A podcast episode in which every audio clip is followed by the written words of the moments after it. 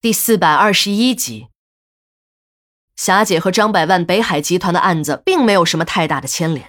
要不是他主动承认了是他拧断了媳妇儿招娣的脖子，警察们都不会相信他一个女人会有这么好的身手。这个女人的身上可谓是血债累累，在参与与他弟弟阿水的贩毒过程中，亲手杀死了多少个知情人和卧底。这个女人心狠手辣的程度，远远的超过了他那个有着“活阎王”绰号的男人张百万。这个女人今天穿着一身大红的服装，看着像去参加什么盛大的典礼，而不是去执行死刑。几个月的牢狱生活让这个女人有了很大的变化，表情柔和了不少，脸上也没有了往日的那种霸气。看来。这段等待死亡的时光，已经让这个女人彻底的洗尽了铅华，更多的回归了人性。只是，这种人性的回归太迟了些。他的人生只剩下了这还不到十米的距离。只要他走上了死刑执行车，几分钟后抬下来，就将是一具死尸了。火化室里，两台火化炉已经准备就绪，其中一台就是为了这个女人而准备的。这里的程序衔接很紧凑，紧凑到连死刑犯的体温都还没有消失的时候，便已经被熊熊的炉火所包围。霞姐的表现和别的死刑犯比起来还算镇定，在她要走上通往死刑执行车的梯子时，她竟然示意两个架着她的警察放开她。她在梯子下顿了顿，回头向着殡仪馆的大门望了一眼，好像是在看来时的路。但从他那无奈的眼神中，还是能看得出来，那已经是一条永远也不能回头的路了。霞姐的腿虽然有些发抖，但还是几个大步迈了上去。我突然发现，这个女人很坚强，一些男犯人这时也做不到的镇定，她一个女人做到了。我无意去赞扬霞姐，像她这样的坏人，我们痛恨还来不及，又怎么可能去夸赞她？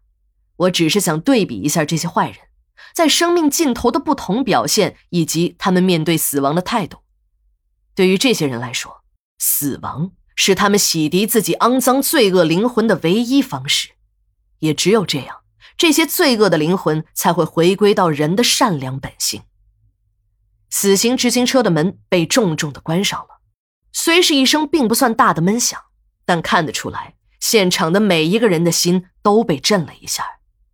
大家都知道，一个罪恶的生命即将结束。虽然人们也都觉得这些死刑犯罪大恶极，只有用这种极刑的方式，才能让他们偿还自己所犯下的罪恶。但真的到了让人们去目睹一个生命在眼前离去时，心里还是会产生一些莫名的思绪。人毕竟是高级动物，不可能看着同类的死亡而无动于衷的。霞姐的死刑执行过程很顺利。十分钟后，死刑执行车的后门再次打开，两个法医已经把担架抬到了车的尾部。担架上摆放着霞姐的尸体。虽然都说这种注射死刑没有任何痛苦，可那是相对于枪决而言的。当史馆长和法院的人办手续时，我仔细的看了一眼这个女人的尸体，她的面部有些扭曲。这种扭曲应该是死亡前注射药物使心脏骤停，而大脑和其他的器官工作正常，这时瞬间产生的类似于心绞痛的剧烈疼痛，这才会导致面部表情如此变形。应该说，霞姐的身体还是相当好的。如果是一个心脏功能不太好的人，痛苦也会降低。只有这种身体强壮、心脏机能强劲的人，在心脏骤停时才越是痛苦。霞姐的尸体被推进了火化室，再有几十分钟，这个女人便会变成一堆灰烬，彻底走完她罪恶的一生。接下来出场的就是张百万了，这个家伙已经完全没有了往日的嚣张，几乎是瘫成了一团。在两个武警把他架到死刑执行车前时，连鞋子都脱掉了一只，张百万的这副德行远没有他老婆霞姐镇定。